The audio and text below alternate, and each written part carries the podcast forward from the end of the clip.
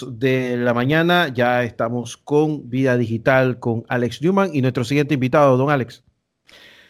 Bueno, hoy vamos a hablar también sobre un tema que muchas personas en esta situación actual de salud pues hemos tenido que lidiar con, con este tema directa o indirectamente en muchos aspectos y que es parte de lo que hacemos para poder habilitar muchos de estos servicios, muchas de estas eh, nuevas tecnologías, que es el tema de nube, con nuestro amigo Edgar Altamiranda de MT 2005, una empresa que se dedica a este tema de las nubes públicas, privadas e híbridas. Todos hemos escuchado acerca de la nube y cómo habilita muchos de estos servicios, pero la nube no es solamente una computadora que está quién sabe dónde. Puede suceder que sea tu propia nube privada eh, de tu propiedad en tus servidores o lo que fuera. Puede ser también un esfuerzo de una nube en cualquiera de los proveedores eh, que está en este momento eh, acaparando el mercado, llámese Amazon, Google, incluso Alibaba en China, por ejemplo. pero lo importante es empezar por el principio y por lo básico. Edgar, cuéntanos qué es la nube y cómo, cómo juega un papel en lo que hace el ciudadano común promedio con sus servicios en su celular, en su computadora, en su trabajo, en su entretenimiento, en su vida. Buenos días, Alex. Buenos días, Guillermo. ¿Cómo están? Es un placer saludarlos. Sí, mira, interesante este, justamente lo que mencionas de, cómo todos estamos con la nube, porque es muy cierto, ¿no?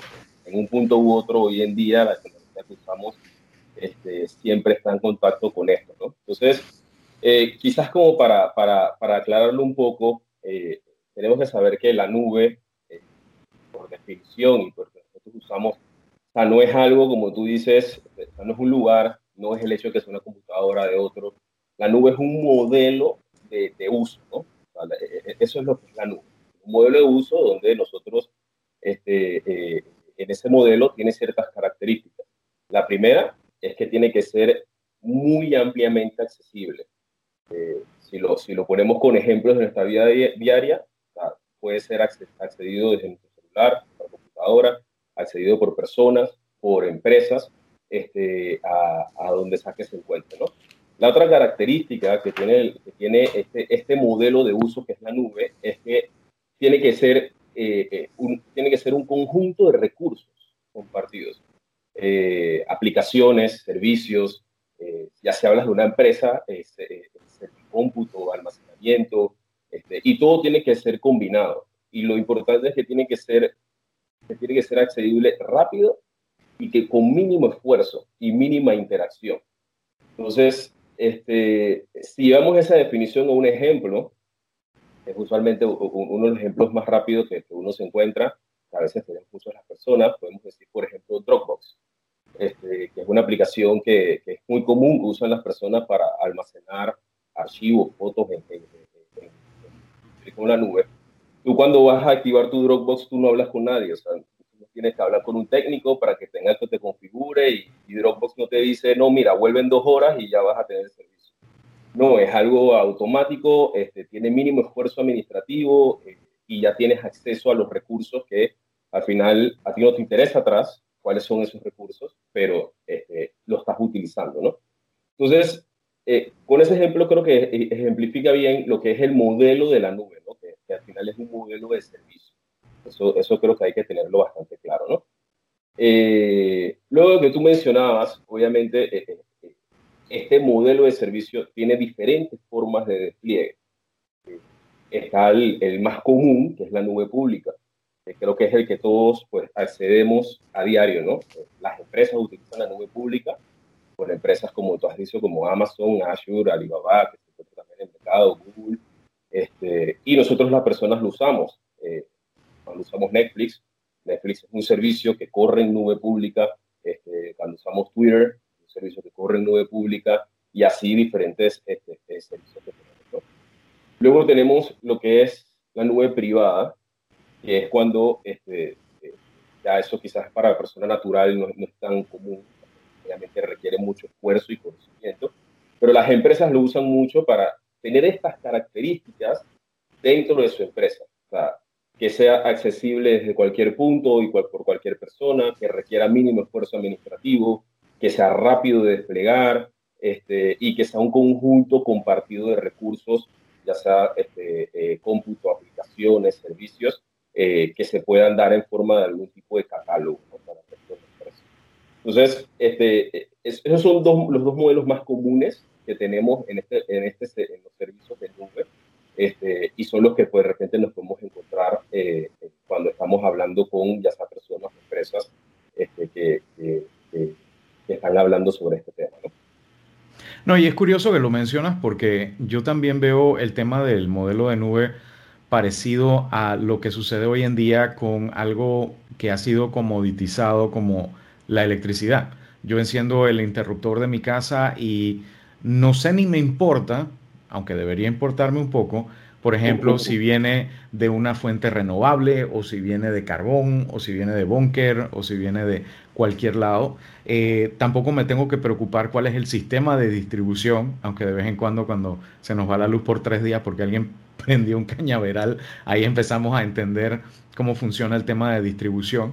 Igual que también a veces nos, nos da por entender cuando se cae un Azure por un par de horas, pues que está conectado con tantos otros servicios y demás. Ahora, hablamos del modelo público, del modelo privado, y el modelo privado es sumamente utilizado, sobre todo por los gobiernos, pero también por algunas empresas que quieren tener completo control sobre la seguridad, la integridad de sus datos, porque lo tienen todo en casa, tienen una serie de recursos compartidos y los usuarios pues pueden decir, hey, necesito una base de datos nueva o necesito más almacenamiento y bueno, se les otorga acceso a estos recursos. Sin embargo, y ahí es donde viene la parte interesante, eh, no solo de ahora, sino desde hace prácticamente 10, 15 años que han empezado muchos de estos esfuerzos, el tema de la nube híbrida, una empresa que de pronto tiene su nube pública o un gobierno que tiene su nube pública, pero que se ve afectado por una demanda exagerada por cualquier tipo de, tema. Puede ser una tienda que para Navidades tiene un tráfico mucho mayor de lo normal y invertir en ese sentido para poder atender ese tráfico sería pues tener un pocotón de recursos sin utilizar el resto del año. Ahí es donde entra el tema de nube híbrida, donde yo tengo mi nube privada, pero la extiendo alquilando espacio en nube pública y haciendo un sistema híbrido entre uno y el otro que se ajusta a las necesidades puntuales y que no me revienta el bolsillo. ¿Cómo has visto el tema de la adopción de nube, tanto pública como privada, como en este caso híbrida en nuestro país en los últimos años? E, es interesante ese último modelo que, que, mencionas porque definitivamente eh, lo que hemos visto aquí en Panamá, y de hecho se observa en la región, que es el modelo que va a quedar eh, y que lo más probable sea el futuro y, es lo que se habla, ¿no? Pero cuando, cuando tú vas a una empresa eh, y tú hablas sobre los diferentes modelos de nube privada, nube, nube pública, eh, siempre está el tema y, y usualmente me gusta llamarlo lo que es el tema de la fricción, ¿no? O sea, tienes, por ejemplo, mucha gente que está abocada a la nube pública porque dicen, es rápido, es fácil, de repente tienes un departamento específico dentro de la empresa, eh, usualmente suele ser, eh, no sé si es coincidencia, los departamentos de mercadeo que necesitan compartir archivos o necesitan de alguna manera rápida acceder a recursos IT que son muy pro nube pública. Y de repente tienes los departamentos de IT que hey, quiero un modelo de nube privada donde yo pueda proveer los servicios este, a estos tipos de usuario interno, pero cada uno tiene sus ventajas y desventajas. Entonces hay hay, hay, un, hay un punto de fricción. Eh, y, como en otras cosas, usualmente los puntos de fricción se resuelven con compromisos, ¿no? O sea, eh, comprometemos eh, un poquito de ambas cosas y eso es lo que es la nube híbrida, como tú bien mencionas. Entonces, eso hoy en día ha tenido mucha adopción porque te permite lo mejor de dos mundos. O sea, puedes tener, voy a usar analogías como usaste la electricidad, puedes tener de repente un servicio, es como cuando rentas un carro y eres dueño de un carro. O sea, tú puedes tener un servicio donde de repente tú tienes un carro para todos los días, que es tu nube privada, que es el que tú usas aquí en la ciudad, es un carro eh, fácil, te consume poco, poca gasolina, es pequeño, no, no, te da muchos problemas. Y de repente si te vas para el interior o, vas a hacer otro tipo de actividad que necesitas un carro más pesado, un carro más grande, lo rentas por un par de días. ¿no? Entonces, eso le da esa elasticidad a las empresas de poder hacer ambas cosas. Entonces, ese compromiso de la nube híbrida toma trabajo, no, te voy a mentir. Eh, eh, hay cosas hoy en día que, podríamos hablar que, los, fabricantes están haciendo para hacerlo más fácil. Por ejemplo, eh, mencionaste a Azure. Azure tiene un modelo de negocio donde te dan una plataforma de nube privada que la puedes conectar con su nube pública. hace unos años, Amazon Web Services sacó una aplicación que se llama Outpost, que también hace lo mismo y Google pues también tiene un esfuerzo con su sistema operativo Antos también de, de moverlo a la, a la, privada, eh, porque se han dado cuenta que ese es el futuro. O sea, la mayoría de las empresas, justamente por, por, por muchas razones, temas de seguridad, temas de, de, hay data que yo tengo que tener la total gobernabilidad de esa data, hay data que no, entonces lo combino ahí, temas de elasticidad, hay cosas que puedo, puedo consumir en la nube, en Burst, y hay cosas que las puedo tener en el día a día. Este, eh, y también hay un tema también de, de, control, ¿no? Hay cosas que de repente, si, si se salen un poquito de control en la nube pública, no tengo tantos problemas como, como, como, lo tengo en la nube eh, privada, ¿no? Porque, como dije, ambos modelos tienen sus ventajas y desventajas. O no, todo, la nube pública no es la panacea a todos los problemas. O sea, tiene, tiene, tiene, tiene sus temas que cada persona y empresa debe tener, tomar en consideración este, entonces, este modelo nube híbrida es el compromiso entre los mundos. Yo creo que la adopción ha ido bastante rápido y se va a ver mucho más acelerada a esta va a ser la comunicación este, que se va a utilizar de aquí en adelante. Hablaste de un tema bien interesante que es la gobernabilidad de los datos. Por temas de cumplimiento, eh, muchas empresas de pronto pueden sentirse quizás un poco reacias o amarradas en cuanto al tema de la aplicación de tecnologías de nube pública o de nube híbrida por temas, eh, por legislaciones que quizás no están al día. Nosotros, entre otras, tenemos la ley 10 del 2015, me parece, tenemos varias otras legislaciones que en su momento pues eh, se planificaron para este tipo de cosas.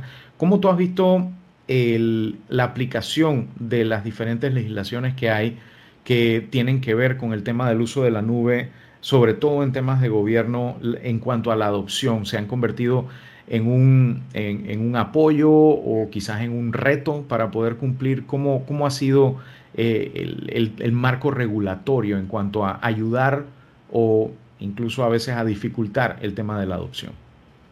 Mira, ha sido, ha sido un reto, ha sido un reto y te, y te comento por qué. Eh, te doy, te doy un, un, pequeño ejemplo que, que hablaba yo con, familiar hace un tiempo. Este, te doy un ejemplo, por ejemplo, con Microsoft Azure. Sea, si tú lees el contrato, es muy sencillo meterte a la nube de, Azure. Te metes a la página web, metes tu tarjeta de crédito y en un par de clics ya estás ahí. Pero si tú lees el contrato o lees de repente eh, la, la, parte legal, tú te das cuenta que si tú, y esto es lo que usualmente le importa a las empresas, si tú tienes algún problema con ellos, que tienes que meter alguna demanda o que te tienes que llevar algún documento de que han sido servidos, eso tú no lo puedes hacer aquí en Panamá. Tienes que ir a la legislación que ellos marcan, que hasta hace un tiempo estaba en Estados Unidos, no recuerdo bien en qué estado estaba, y la pelea está bajo las leyes de Estados Unidos. Entonces, eso se vuelve un reto cuando ya te vas a esas cosas pequeñas de, ok, esta data es importante, yo tengo que guardarla, pero también yo tengo que tener cumplimiento en caso de qué pasa si se filtra ¿Qué pasa si esa data llega en otras manos? ¿A quién le voy a le poner la multa o con quién voy a este, eh, llevar algún tipo de impugnación? Ahí es donde se vuelve ese reto de que esa data esté en las nubes públicas. Entonces, definitivamente ha sido un reto por esa parte, este, porque de nuevo, eh, si bien es cierto, la gobernabilidad de los datos sigue siendo siempre, siempre tuya, eh, y eso es para todos los casos, para usuario natural, para, para empresas, cuando, cuando metes tus datos en la nube, son tuyos, eh, se vuelve muy difícil eh, dónde están esos datos y qué leyes los regulan. Porque nosotros podemos tener leyes que regulan eh, la protección de datos aquí en Panamá, pero no significa que la nube donde tú lo estés colocando, esas sean las mismas leyes que los gobiernan. ¿no? Entonces, yo creo que eso es algo que de aquí en adelante son cosas en materia legal pues, que, se tienen que resolver para que la adopción sea mucho más rápida. ¿no? Este tipo de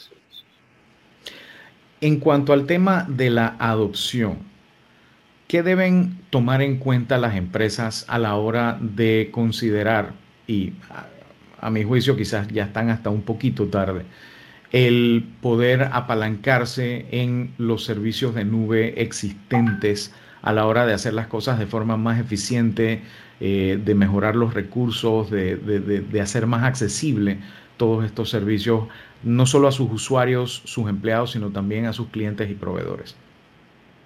Mira, yo creo que eh, lo principal eh, que cuando las empresas están evaluando nube o deberían empezar o pensar a evaluar nube es pensar que también esto es un cambio de cultura.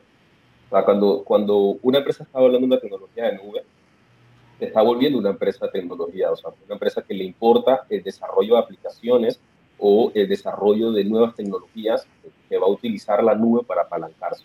Entonces, cuando tú partes de ahí, obviamente tienes que saber que esta opción involucra no solo al departamento de tecnología, sino involucra a los usuarios, porque ya es un nuevo método de acceso a la información, involucra a los diferentes departamentos que consumen, porque sabemos que o las empresas tienen un centro de datos no por tenerlo, obviamente, eh, lo tienen por prestar servicios a los departamentos, y cambiar a la nube, obviamente, es un nuevo modelo de cómo vas a adquirir ese servicio. Entonces, este, partiendo de ahí, partiendo de la cultura, partiendo de, que, de, ver la madurez que tienen los diferentes, departamentos, el siguiente paso de las empresas tienen que ver es las aplicaciones que ellos hoy en día corren. Porque, de nuevo, este, suena muy, sencillo, pero este modelo de nube este, tiene, sus, sus, cambios. Además, organizacionales tiene cambios tecnológicos. Y hay empresas que pueden no estar listas para llevar su tecnología que utilizan hoy en día a la nube. Entonces es necesario hacer un análisis, ver este, si la empresa en, su modelo de negocio está lista para llevarse un modelo de negocio de nube, si está lista a nivel de desarrollo de tecnología, si las aplicaciones que utilizan están listas. Y luego que se hace todo ese camino y, todo, esa, todo ese check del nivel de madurez, por así decirlo, que tienen, entonces podrían empezar a evaluar las diferentes bueno, quiero darte muchas mm, eh, las gracias no solamente a ti, sino a los amigos de la Cámara Panameña de Tecnología por habernos permitido el poder contar contigo el día de hoy para conocer un poco más sobre nube. No sé si eh, Guillermo tiene alguna pregunta o algo antes de despedirnos de nuestro invitado. Sí, yo, yo recuerdo. Lo que pasa es que estos son conceptos que han sido complicados para el, el sobre todo, eh, el tomador de decisiones.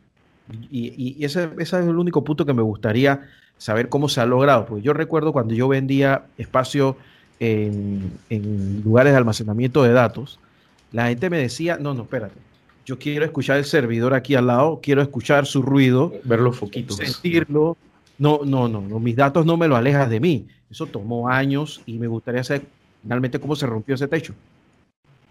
Sí, bueno, mira, justamente por eso te, mencionaba que es un cambio también de cultura, ¿no? Porque es, es muy común eso, y, y, más en Panamá que te decían eso, ¿no? Oye, porque si yo no escucho el abanico, eh, yo no siento que eso está funcionando, ¿no? Sí mismo. Y yo creo que, y, y, yo creo que pasó por, por pues, eh, todo este tema de, de, transformación digital eh, ocurrió empezando por entender eso, o sea, entender que la nube o sea, no es un cambio de tecnología, este, no, es un cambio de, la nube no es una infraestructura, sino es un tipo de modelo, ¿no? Entonces, eh, mucha disrupción tuvo eh, el tema de que hoy todo el día, hoy, hoy todos son apps, el mundo habla a nivel de apps, y desde hace muchos años se habla a nivel de apps. Entonces, empresas como en su momento, que empezaron con este tema, pongo el ejemplo este, de Netflix, por ejemplo, que comenzaron ya esta disrupción de que todo era eh, este tipo de apps como servicio, las empresas comenzaron a verse que todas querían una, ser una empresa de tecnología. Eh, de hecho, Netflix se vende como una empresa de tecnología. O sea, ellos sí te ofrecen streaming, programación, pero en el fondo ellos te dicen que nosotros somos una empresa de tecnología. Entonces, todos estos tomadores de decisiones comenzaron a decir, y nosotros también queremos ser una empresa de tecnología, también queremos proveer este, eh, nuestro servicio a través de aplicaciones, y para hacer eso necesitas un modelo que te permita ser rápido, ser ágil este, con recursos compartidos y que pueda ser accesible en, todos lados. Entonces, cuando, cuando el tomador de decisiones te dice esas características, tu respuesta es, ah, mira, eso que tú quieres es la nube. y ya, ahí se rompe ese, ese techo, ¿no? Te dan cuenta que efectivamente es, es, ese es el camino. Y gracias a Dios ha pasado el tiempo, don Alex. Sí, este, lamentablemente, pues hablando de tiempo, ya no nos queda mucho más tiempo el día de hoy. Eh, a mí me toca iniciar mis labores y eh, a la audiencia pues le toca seguir escuchando y disfrutando de la mañana en con. Esperamos tenerte, Edgar, nuevamente por aquí para hablar más en detalle acerca de cómo se está aplicando la tecnología de nube en empresas, en gobierno y cómo la están utilizando los usuarios también en su día a día como parte de su vida digital. Gracias nuevamente a Radio Ancon esta semana y nos vemos la próxima con más temas interesantes aquí en Vida Digital. Gracias, Alex. Nos vemos entonces el próximo miércoles. Nos hablamos el próximo miércoles y mañana te vemos en Canal 4 con, con, el espacio. Tecnología, alcance y solución. Vamos a estar hablando de wearables, esa tecnología que llevamos puesta eh, desde el celular inteligente, del, ¿cómo se llama? Del reloj inteligente, las gafas inteligentes y muchos otros dispositivos que estamos utilizando en nuestra vida para eh, facilitarnos las cosas y tener acceso a todos esos servicios que funcionan en la nube, como hemos conversado hoy con Edgar Altamiranda de MT 2005. Gracias, Edgar. Gracias. Guillermo, y nos vemos la próxima semana. Hasta luego, cuídense mucho. 9.57 minutos, esta fue Vida